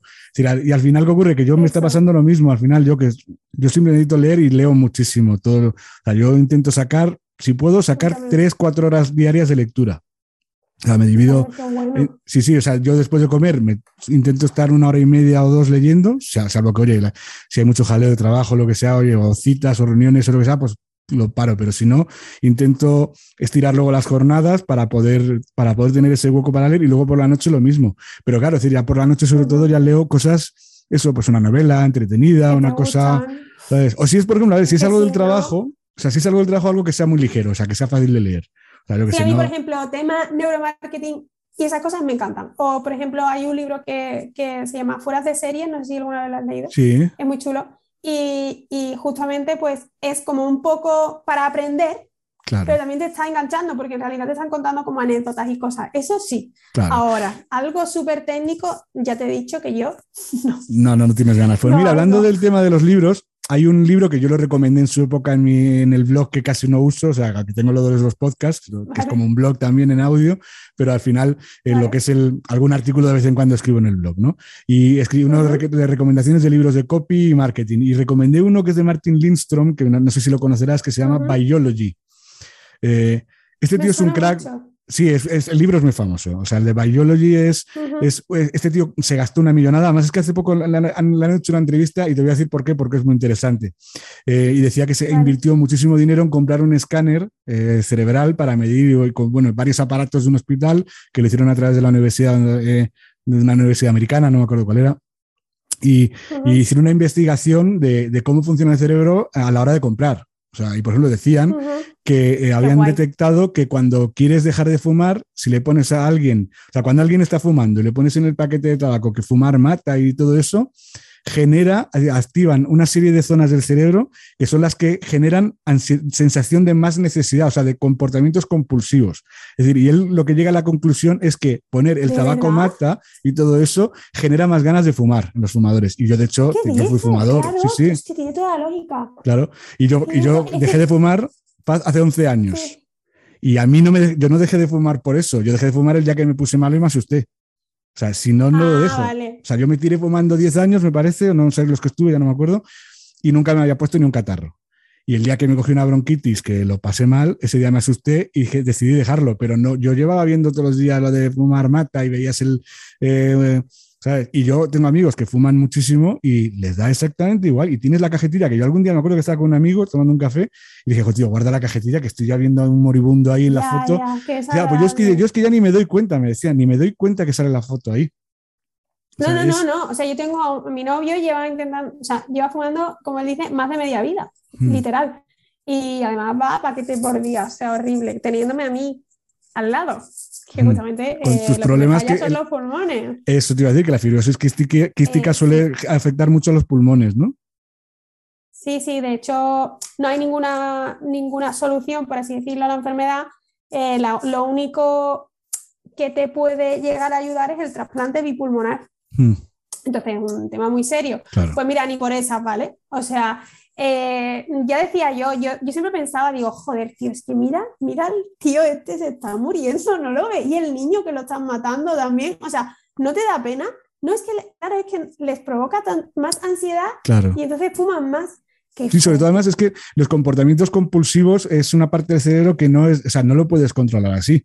O sea, decir, eh, si te genera esa sensación de eso, pues como el de comer mucho, o sea, decir, eh, el que le traen ganas de comer Sí, mucho sí. ya no piensa más. O sea, decir, se le se pega la panzada Claro. y, ¿sabes? Pues esto es lo mismo. Qué ¿sabes? fuerte. Y este Pues me de lo voy a leer, me parece pues, súper chulo. Léetelo, léetelo porque te va a gustar. Y, y luego ha sacado ahora otro que yo no lo he leído y era por lo que le salía la entrevista en El Mundo y bueno, ha salido de todos lados. Es que no me acuerdo el título del de ahora. Es sobre, eh, creo que es algo así como que las agencias de marketing están locas de grandes errores que se cometen en marketing. Y hablaba, que debe ser que lo menciona en el libro, o al menos en la entrevista en España las ha mencionado siempre, del error de McDonald's con lo de la cantante esta, mm, ¿cómo se llama? La que anuncia... ¿Esa? ¿Cómo? No. ¿Aitana? Aitana, eso es, que no me salía el nombre. Eh, eh. Tú sabes que Aitana ha salido, o sea, se pone a anunciar Sí, sí, el menú Big Mac, este, bueno, no sé cómo se llama la hamburguesa Yo que anuncia, y es celíaca. Entonces dice, claro, que es un error tremendo. O sea, lo cuenta este, ya digo, no estoy seguro si lo cuenta en el libro o lo cuenta en las entrevistas en España. Si lo cuenta en el libro a nivel Ya. mundial, puede ser muy top que salga diciendo Sería eso. la hostia. Claro, claro. Tú imagínate que diga eso, que una, una empresa como McDonald's contrata a una cantante famosísima que es celíaca para vender productos como, los de, como los del McDonald's. Bueno, pues decía eso. Que ya me estoy viendo yo a McDonald's haciendo ¿no? el briefing diciendo, vale, a ver, ah, nos vamos a poner en contacto con esta persona, vamos a pasarle un cuestionario, eres celíaco, eres carnívoro. A mí es que esto me recuerda a, a un episodio de, de, Los Simpson en el que Krusty el payaso hacía las Krusty Burger, hacía un anuncio, estaba grabando un anuncio y cómete una, una Krusty Burger, le daba un bocado y según corten, y según cortaban hacía escupía, esto está asqueroso. pues me ha recordado mucho a, a, ese, a ese episodio de Los Simpsons, o sea que ya te digo, este Martin Lindstrom es, y mira, fíjate, una cosa muy buena que tiene, que tiene el, eh, Twitter, lo único bueno que tiene, que le cité cuando hablé de su libro y todo eso, le puse, le mencioné en Twitter y me contestó.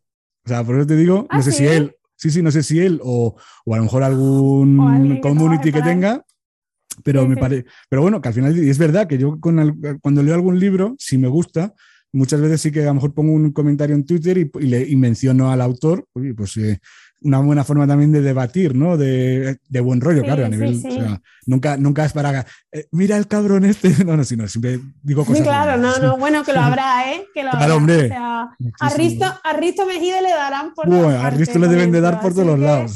Eso está claro. Oye, pues mira, vamos a ir terminando porque yo veo que ya llevamos un ratito hablando, pero quería que me contaras un poco, que he visto que también tienes un canal, como veo que estás, que dices, claro, no te da la, para estar en tantos sitios, porque también tienes un canal de YouTube. Sí, lo tengo bastante parado. Eh, realmente tengo un montón de cosas pendientes en la cabeza, pero te juro que tengo que aprender a ordenarme mucho mejor, pero no me da tampoco la, vida. Entonces tengo un canal de YouTube que empecé por, por, ayudar a personas con fibrosis quística. Yo todo lo que empecé por fibrosis quística es porque yo eh, tenía la necesidad de demostrarme a mí porque yo no lo había tenido con nadie, es decir, yo no podía ver, no, no vi a nadie en el momento en que lo necesité, ¿no? No tuve a otros pacientes, no tuve, porque mis padres como que a mí me, me metieron, no, sin quererlo y sin intención de, de, nada, por supuesto, los padres siempre hacen lo, mejor que, que, que, o sea, todo con la mejor intención, perdón. Eh, pero es verdad que, bueno, pues intentaron pues no, que yo no entrara en contacto con más pacientes por temas de contagios y cosas. O sea, ponerte una burbuja, ¿no? Sí, bueno, pero por, mm, por, miedo a eso. O sea, aquí en esta enfermedad hay mucho miedo de, contagio a bacterias que yo, por ejemplo, tengo crónicas dos, eh, una estafilococo y una pseudomonas. Bueno, dos bacterias que viven muy felizmente en mis pulmones, que son un poquito coñazo. Entonces, eh, eso se contagia. Entonces ellos decidieron que, bueno, pues intentar evitarlo y tal.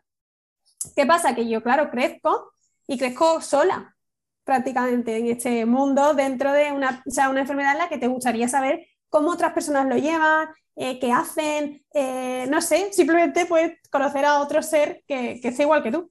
Claro, no, y sobre todo porque al final es que, claro, una enfermedad crónica no es lo mismo que el que le, oye, le sale una enfermedad, pues se tiene un tiempo, pues mejor, peor, dependiendo de la que sea, y al final te curas y adelante. No, una crónica va a ser para toda la vida, con lo cual necesitas compartir tus experiencias, ¿no?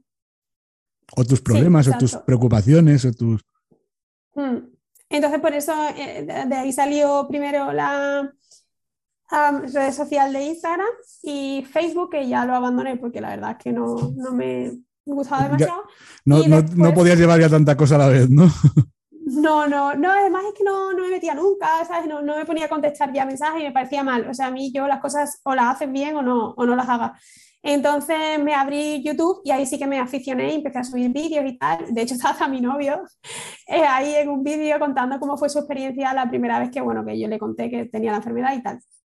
Entonces, bueno, yo creo que, nació de eso, de, una necesidad propia mía y que al final ha sido la de muchos pacientes que, que, se alegran mucho de que yo haya dado la cara y que al final yo, por ejemplo, en Instagram comparto ¿no? las experiencias de otros pacientes, en, eh, tapando siempre los nombres y tal. Entonces, creo ahí una comunidad que si alguien tiene una pregunta, yo la pongo, la gente me responde, yo les lo pongo público, pero sin decir quiénes son. Y en fin, así también se resuelven muchas dudas. Y, nada, básicamente es de eso, sí. Ahora quiero hacer entrevistas a profesionales relacionados con la, con la FQ para resolver otro tipo de dudas. Claro, es que al final, eh, de hecho, además muchas veces te sirve, o sea, el propio contenido que, que puedes hacer, yo qué sé, pues en Instagram. O sea, tú imaginas haces un, un, Instagram, de estos directos de Instagram con un, con un médico y la entrevistas ahí, eso automáticamente luego lo puedes publicar en YouTube. Como una, o sea, decir, no, no tienes que hacer nada más, con lo cual, eh, decir, es, claro. Es lo bueno que tiene, que eso es muy compatible, ¿no? O sea, por el mismo trabajo aprovechas y sobre todo porque, claro, que cada, es decir, casi nadie va a ver un directo en diferido. No sé si me estoy explicando. Es decir, eh, lo ves a la hora en la que lo haces o si no. Eh, pero en cambio, en YouTube sí. En YouTube vas buscando información de mm. otro tipo y te surge eso y esa entrevista, pues la, la ves, ¿sabes? O sea, que, que es una labor muy buena, sobre todo ya te digo, para, creo que para enfermedades como la, como la tuya, que debe ser bastante más frecuente de lo que parece, ¿no? Hay bastante más gente que la padece de lo que. Bueno, somos unos 3.000 en España, más o menos. Eh, la cosa es que ahora que estamos diciendo, y lo voy a hilar, el tema de de, la experiencia, ¿no? De la experiencia como paciente, es verdad que muchas veces yo, o lo que yo intento transmitir con, mi, con el tema del copy desde, desde mi punto de vista, es que eh, no es lo mismo que te hable un médico que te hable un paciente, porque el paciente te habla desde una experiencia y un médico te habla desde un tienes que hacer, ¿no? Por ejemplo, a mi médico me dice que tengo que hacer esto a tal hora, esto a tal hora, esto a tal hora. Tú después, cuando eres paciente, hay muchas veces, y habrá personas que sean súper estrictas, pero yo te puedo decir que la mayoría no lo son. No son tan, tan estrictos cuando tienes tanto que hacer, tanto durante tu vida profesional como personal, y aparte con la enfermedad, ¿no? Entonces, mm, el saber que hay personas imperfectas eso es maravilloso. Entonces, eh, claro, entonces cuando un, médico eh, intenta acercarse a un paciente, tiene que saber y entender que eh, lo que hay ahí delante no es solamente un paciente, es una persona que vive, tiene mil cosas aparte de, la enfermedad, ¿no? Tiene un novio, tiene una novia, tiene amigos, tiene un trabajo, tiene... Entonces, el, el mensaje que tú tienes que transmitir no es a lo mejor de obligación, sino... Mm, como más de, como, un mensaje más de comprensión, ¿no? Hacia la otra persona y de decir, oye, sé cómo es tu vida, sé que, esto no es fácil ni de llevar, ni, ni, de, ni de entender muchas veces, pero bueno, eh, se pueden hacer muchas cosas y, hay que partir desde el cero hacia algo, que es lo que yo, yo también trabajo con unas niñas con FQ y siempre les digo, FQ es psiquística, siempre les digo, mejor es algo que nada, ¿no? Hay muchas que le cuesta hacer la fisioterapia, que son dos veces al día. Bueno, pues la voy a hacer por lo menos una vez al día durante tantos días. Perfecto, ¿qué hacía? Cero, ya es algo, ¿sabes? Pues cosas así, o sea, ese es un mensaje más, para mí, más cercano. Te voy a hacer la penúltima pregunta, que va en relación a lo que estás contando ahora. Eh, has dicho antes que te, has formado también como coach. Eh, eh, lo haces, evidentemente, entiendo yo, que para ayudar a pacientes. Sí, exacto. Me, especialicé como coach en, Madrid, en la Escuela Europea de Coaching, y después me especialicé como coach en salud. Y, la verdad es que lo hice básicamente para poder tratar con pacientes desde un punto de vista más profesional, porque claro, yo ya tenía un contacto con pacientes continuo, con pacientes y con padres y familiares y amigos y todo. Entonces a mí ya también me estaba sabiendo un poco mal el decir, a ver si no estoy respondiendo de la manera adecuada eh, ni estoy diciendo las cosas como son, porque muchas veces nos creemos que toda nuestra vida y toda nuestra experiencia es la que es de, todo el mundo y estamos súper equivocados, ¿no? O sea, mm, nada fuera de la realidad, o sea, cada uno tiene su historia, cada uno tiene su vida y, acepta las cosas como, como buenamente puede. Pero entonces fue mi intención y fue por lo que lo, lo empecé, sí, sí. Claro, porque a ti entiendo yo que te pasará mucho lo de, eh, mira, me han dado este diagnóstico y no entiendo nada. O sea, tú se lo tienes que explicar. Para eso, evidentemente, ¿qué haces? ¿Buscas ayuda también de médicos que te lo expliquen? ¿O tú ya dominas también todos los temas relacionados con tu enfermedad, que ya lo sabes ah, todo lo que sucede? Mira, pues hago de todo. Porque, o si me dicen algo, lo publico sin decir quién es. Y hay gente que me responde, o si veo que es que me están diciendo, eh, por ejemplo, una espirometría, que es una prueba funcional ¿vale? de respiración, me dice una una persona, bueno, me lo han dicho varios, eh, mira, me ha dado esto, ¿qué significa? Claro, a lo mejor es de otro país, a lo mejor es una máquina distinta a la mía, tal. Pues yo hay momentos. Sí, con una escala distinta o algo de eso, ¿no? Justo, yo lo siento mucho, no, soy, no estoy capacitada para dar esta información y tal, porque llegas a un momento en que no puedes responder y hay preguntas que a lo mejor son de pacientes, o sea, pacientes trasplantados, por ejemplo, tengo amigas que son trasplantadas, pues a lo mejor tiendo a preguntarle a ellas y tal, para que me den un poco ese punto de vista. Yo jamás digo nada sin preguntar y, y, si no sé 100% algo, pero que sé 100%, o sea, si no, no, nunca diría nada que me, me invente, por supuesto. Claro, no, no, es que lo que tiene, es que lo que hay que hacer, claro, no vas a, sobre todo sin ser médico, claro, que no, o sea, que al final... O suponer, ¿eh? Sí. Esa es otra. O sea, tú también puedes. Yo sí supongo que. No. O sea, no, no supongas, o sea, nunca. O sea, lo que, lo que vayas a decir, dilo porque lo sabes o di que es bajo, o sea, tu experiencia te ha pasado esto, que no quiere decir que sea la suya. Ya hmm. está. Es como un poco la manera de escudarte, pero es que realmente es tu experiencia, no puedes decir que sea así nunca. Claro, no, es que es lo mismo que yo que sé, que, alguien que te dice, pues, ay, mira, me duele la cabeza, pues mira, yo me tomo un ibuprofeno y se me quita. Pues vamos, primero, o sea, no es normal hacer caso. He puesto un ejemplo muy fácil que al final todo el mundo se toma sí, sí, pero en, en, yo que sé, una enfermedad más complicada, me duele un ojo. Bueno, pues es que hay distintos motivos por los que te puede doler un ojo y no tiene por qué ser el mismo que el de tu vecina o, el de tu prima. Entonces, al final, y es verdad que la gente en salud, en cosas poco importantes, parece como que no le dan mucha importancia. Luego, cuando llegan las cosas difíciles y gordas, es cuando la gente ya se toma las cosas más en serio, pero. Exacto. Hasta que tú no te ves la enfermedad aquí, ya no te empiezas a plantear las cosas, no como el tema del tabaco, ¿no? De antes. Sí, exactamente. Hasta que no te ves aquí, no dejas de fumar. Sí, sí, sí, exactamente.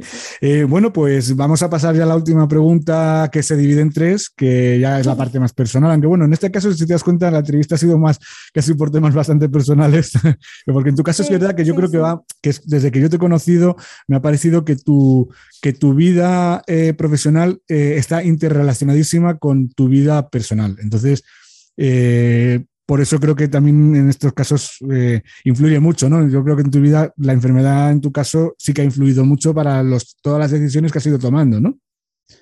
Exacto, sí, mi camino ha ido conforme, conforme a eso. No quiere decir que sea solo eso, pero sí que me ha, me ha ayudado. Y yo siempre digo que, que se lo tengo que agradecer también, de alguna manera. O sea, todo en esta vida pasa por algo y si ha sido esto lo que me ha ayudado a llegar hasta aquí, porque ha sido causa-efecto, pues nada, agradecida estoy. Pues eh, oye, hay que, hay que mirar la, parte positiva de todo y sacar enseñanzas de todo, o sea, eso está claro. Que, pues oye, pues por centrarnos ya en un tema ya como despedida de más personal, hemos hablado antes de libros, pero me gustaría que me recomendaras algún libro que ya digo siempre que no tiene por qué ser de trabajo. Y a mí me da la sensación que tú me vas a recomendar alguno que no tenga nada que ver con el trabajo. No, además no tiene nada que ver porque yo soy una friki absoluta de Harry Potter. y aquí lo digo, o sea, no me importa, no voy a, voy a, quedar a lo mejor como la friki de tu podcast. Pero no, no, es, fíjate, yo juraría, ya, es que ya son unos cuantos los que llevamos, pero yo te diría que yo no sé si ya alguien más lo ha recomendado. Estoy pensando yo ahora. Sí, bueno. Sí, fíjate, pero claro, porque yo creo que está. gente de mi generación que nunca los han leído ahora, entonces lo digo por si acaso, ¿sabes? Claro, Paz, no, no, te lo digo, ya creo, tengo que revisarlo, pero creo que, hay, que entrevisté a Isea de Pedro, que es una copy que sabe mucho de identidad verbal y todo eso, y que debe ser de más o menos de tu edad, me parece. Eh, y que también creo recordar que lo recomendó, aunque ya no, estoy, ya no me acuerdo porque hace tiempo que, hicimos la entrevista. Pero bueno, que me parece, oye, pues que es, creo que creo que Harry Potter, yo no, lo he leído, yo no he leído ninguno, o sea, ni he leído ningún libro de Harry Potter, ni he visto siquiera las películas. o sea, que no puedo, decirte, no puedo decirte nada. Pero eh, evidentemente es, creo que es el que ha, traído a la lectura y a la afición a escribir a muchísima gente, sobre todo de tu generación. Sí, sí, sí. A mí la verdad es que me abstraía de todo de hecho, yo me fui a los estudios de Harry Potter en Londres, me fui sola. Y, lo viví con una intensidad, o sea, que cabeza llorando, o sea, pero yo creo que es porque al final me creó una intimidad conmigo misma muy fuerte y recordar a lo mejor, no sé si, si fueron momentos más o menos difíciles, no tengo ni idea, o si solamente eran momentos de estar conmigo misma. Y cuando llegué allí fue como muy impactante el recordar pues tantos años de, de haber estado pegada a un libro a mi cama y no moverme. Entonces sí, sí, los recomiendo 100%. Y después, pero voy a recomendar otro para no quedar como solo friki, que tú quieras. Que fue el que me sirvió a mí para dar el paso de cambiar mi vida completamente, que yo estaba estudiando un doctorado que me tenía amargada porque la verdad es que no, no me gustaba nada. Y, de sociología, tú estudiaste sociología, ¿no? Me has dicho antes, yo ¿no? sociología. Hice, sí, y estaba haciendo un doctorado relacionado con la sociología y la salud. Hmm. Pero no estaba enfocado como yo quería, no, no, bueno, no sé, se juntaron una serie de factores que eh, me hicieron decidir entre el copy y, eso y decidí el copy. Y el momento ese de tengo una beca que era una de las más difíciles de conseguir de España para, para estar seis años en el, con el doctorado, em, ese momento de tener que dejarlo para mí fue muy duro, pero de hartarme de llorar, yo no tengo que explicar, mi novio decía que yo estaba entrando en una depresión y es verdad, estaba muy mal. Y fue un libro que se llama El regalo de Eloy Moreno. Y te lo recomiendo porque es que se lo he recomendado a tanta gente y a tanta gente le ha encantado que, que, que vamos, te lo, Si no te lo has leído, de verdad, No. cómpratelo hoy. No, no, además, eh, fíjate, me suena, ¿eh? Me suena el, el título del libro, me suena, pero no, no, no, lo, no lo he leído. O sea que no. Sí, o pues. sea, lo, compraré chulo. y lo leeré. Ujú, Pues nada, ahí te lo dejo. Genial. Esto de las ponemos estas cosas, las pongo en la web también. O sea, donde va el, Vale. donde va insertado el programa, también pongo luego en las notas al programa, pongo todas tus recomendaciones para que todo el mundo pueda acceder a ellas. Eh, Vale. Y luego, sobre todo más que está muy bien, pues yo solo pongo ya un enlace directamente para el que quiera comprarlo en Amazon. O sea, que tiene ahí un pequeño enlace de afiliado, pero bueno. ¿sabes? Eh, Tampoco no sale más caro porque hay un enlace. para de- ti. Claro que sí, por eso digo, no sale más caro porque hay un enlace de afiliado, cuesta lo mismo que si No, que si no lo fuera. Eh, y luego, ¿en película o serie que te guste? Pues mira, yo soy más de series, tengo que decirte. Y te voy a decir que soy de las típicas de mm, Friends, eh, Modern Family, Las Chicas Gilmore, que son series que simplemente son para estar chill en casa, tranquilo. Y, y para mí son las que más me gustan. Después ya están de Sinner y series como muy de, de- de thriller, en plan de han matado a gente y queremos saber qué está pasando. Pero a mí, si me, si me dices qué te pones ahora mismo, me pongo un Friends, por ejemplo. O sea, Sí. me encanta. Sí, sí, y Friends además, fíjate tú que ya tiene unos años, ¿eh? Que, Pues, eh, sí, bueno, hace poco se han reunido, no sé por qué serían 20 años o algo así, de que habían, sí, sí, sí. y se les veía ya todos bastante mayorcitos, claro. Todo una amiguita ha cambiado, sí, sí. Sí, sí, por eso. Y luego alguna canción así que te haya marcado mucho. Ya sabes que el tema de las músicas no puedo ponerla aquí, que sería lo que me gustaría poderla poner aquí eh, por el tema de los derechos de autor. Pero bueno, luego yo pongo, lo busco en YouTube y lo incrusto también en, el, en, el, en las notas del programa. Vale.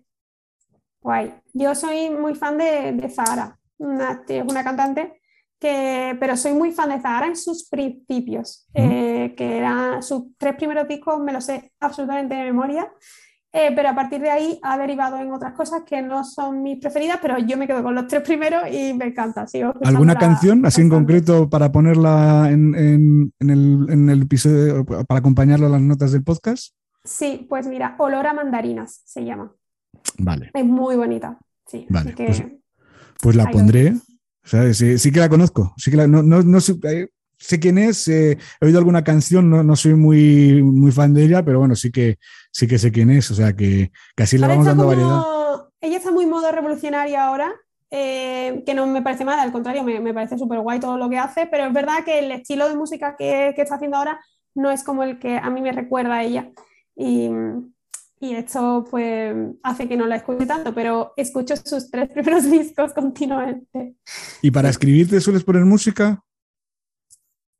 Me suelo poner música eh, sin letra. O sea, como yo me ponga letra, eh, ya no escribo, porque solo canto. Entonces, eh, me pongo, soy muy de jazz. Me gusta mucho el jazz, y entonces jazz instrumental. Y hay veces que si pones en YouTube, te lo recomiendo por si eres Sí. de, de que te gustan cosas de fondo. Ah, tú me dijiste que te gustaba el ASMR, ¿no? Sí. Pues. Sí, es que no, por eso te lo un- preguntaba. No, pero a ver, yo, por ejemplo, yo a mí el jazz me gusta mucho, Paz.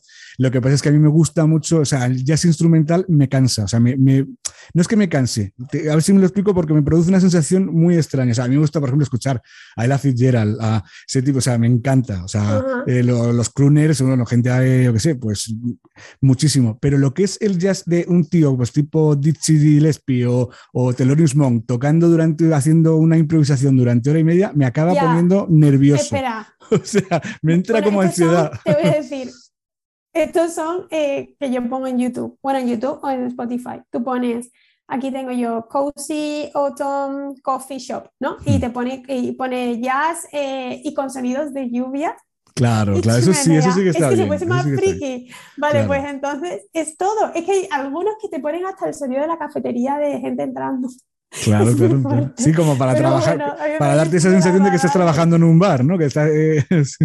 A mí, Sí, o sea, ya sí. te digo, Adem- Además me entiendo mi velita con mi café y yo digo que estoy como súper cómoda. no, pero seguro, porque a mí- yo conozco ya mucha gente, al final los freelance, eh, cada uno tenemos nuestras manías y hay gente que necesita trabajar en la calle, en un bar, eh, riendo de ruido o en una mesa corrida larga eh, con mucha gente al lado. Yo en cambio es al revés, yo necesito Sí. trabajar solo.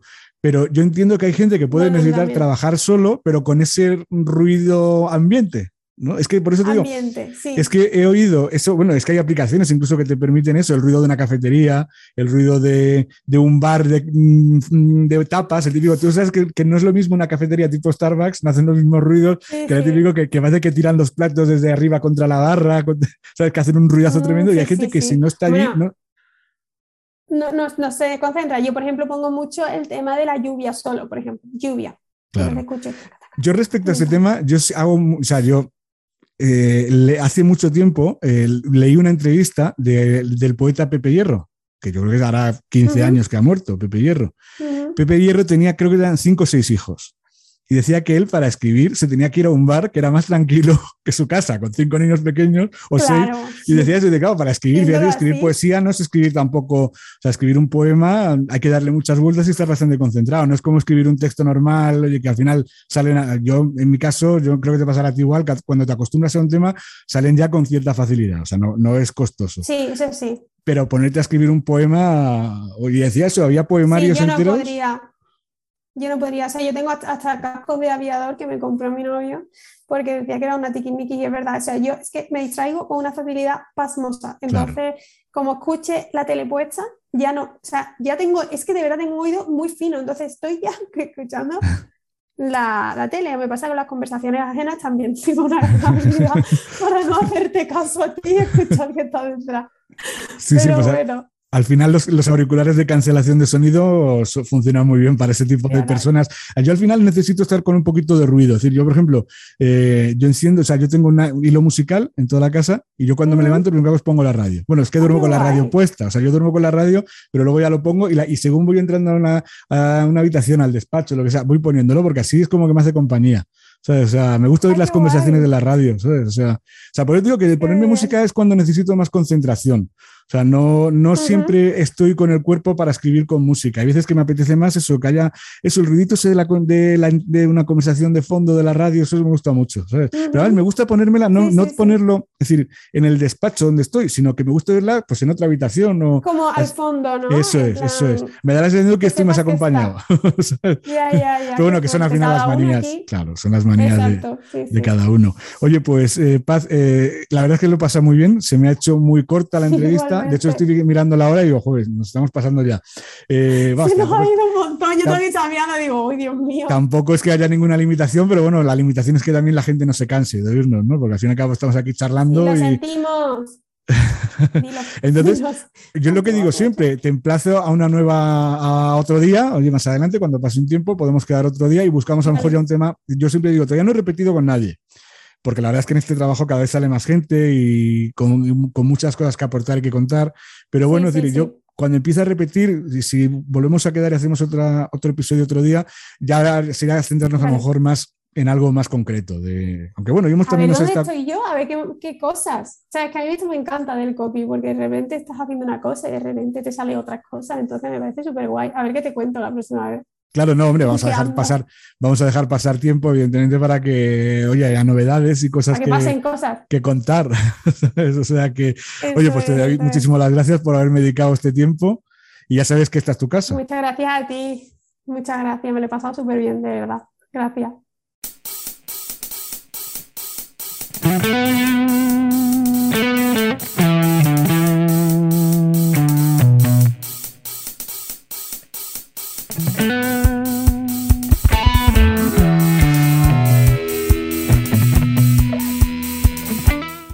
Bueno, pues seguro que esta eh, conversación con, con Paz eh, te ha resultado al menos tan interesante como me ha resultado a mí.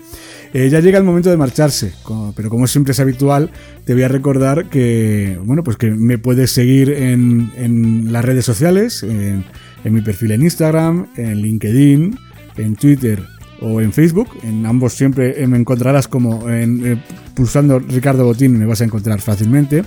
En mi web, eh, ricardobotín.com. De hecho, a lo mejor igual estás oyendo el podcast directamente en mi propia web, eh, eh, en, la, en la sección de podcast. Eh, luego también me puedes escuchar en, en, en los, en los podcatchers que se llaman, en Stitcher, en Evox, en Apple Podcast, en, en Google Podcast y en Spotify. En todos ellos también me encuentras fácilmente o tecleando mi nombre, Ricardo Botín, o incluso poniendo Writing Pod, también aparecen en todos ellos. Eh, tienes un lugar para que me puedas escuchar directamente a través de esos agregadores. Si necesitas eh, eh, contactar conmigo para comentarme cualquier cosa, lo que sea, lo puedes hacer también mediante un email. Eh, con, que me escribas a contacto arroba ricardobotín.com, intentaré contestarte lo antes posible. También lo puedes hacer pues, a través de las redes sociales en las que ya te he mencionado. Y incluso también puedes dejarme un comentario dándome tu opinión sobre lo que te ha parecido este episodio en concreto o cualquier otro que estés escuchando, pues tanto en Spotify, en Apple, en, en iTunes, en en Stitcher, en todo donde nos estés oyendo, pues puedes dejar un comentario, una valoración, una reseña, una nota positiva, un puño con el dedito hacia arriba, eh, expresando que te ha gustado. Y ya te digo que cualquier cosa que quieras comentarme lo puedes hacer ahí o lo puedes hacer, ya te digo, directamente por email o por un privado o en público en las redes sociales. También te recuerdo que en mi web te puedes descargar eh, un ebook gratuito eh, en el que te, enseño a escribir lo básico para escribir textos en internet. Eh, y a cambio lo único que te pido para regalarte el libro es que me dejes tu dirección de correo electrónico. Es decir, que eh, así te suscribes a mi web y cada cierto tiempo pues te enviaré una newsletter en la que te escribo, en la que hago un, un, artículo pues de un modo muy personal, muy muy cercano, es algo exclusivo solo para los suscriptores, no lo vas a encontrar en, ningún otro sitio. Y además te incluyo pues, los mm, artículos, mm, podcast, vídeos relacionados con marketing digital y con copy que más me han interesado. Y además, por último, también te daré alguna recomendación, como hacemos en el podcast, de canciones que estoy escuchando cuando estoy escribiendo la newsletter o, eh, o de, bueno, pues de novedades que pueden haber surgido a lo largo del tiempo relacionadas con mi, con mi propia marca personal. Es decir, bueno, pues es el, espacio más íntimo en el que puedo comunicarme contigo. Y al recibirlo en forma de email, bueno, pues incluso si hay algo que quieras añadir o que quieras comentarme, puedes responder directamente a ese email y yo ya lo leo y cuando pueda te contesto. Eh, tema de la newsletter, evidentemente, eh, es un contenido que considero que es de bastante valor, además del contenido que ya te voy a regalar, que es el ebook este, eh, en el que te voy a dar los consejos básicos pues, para redactar eh, un texto en Internet. Sin otro particular, se despide atentamente Ricardo Botín, el conductor de este podcast de copywriting y redacción llamado Writing Pod.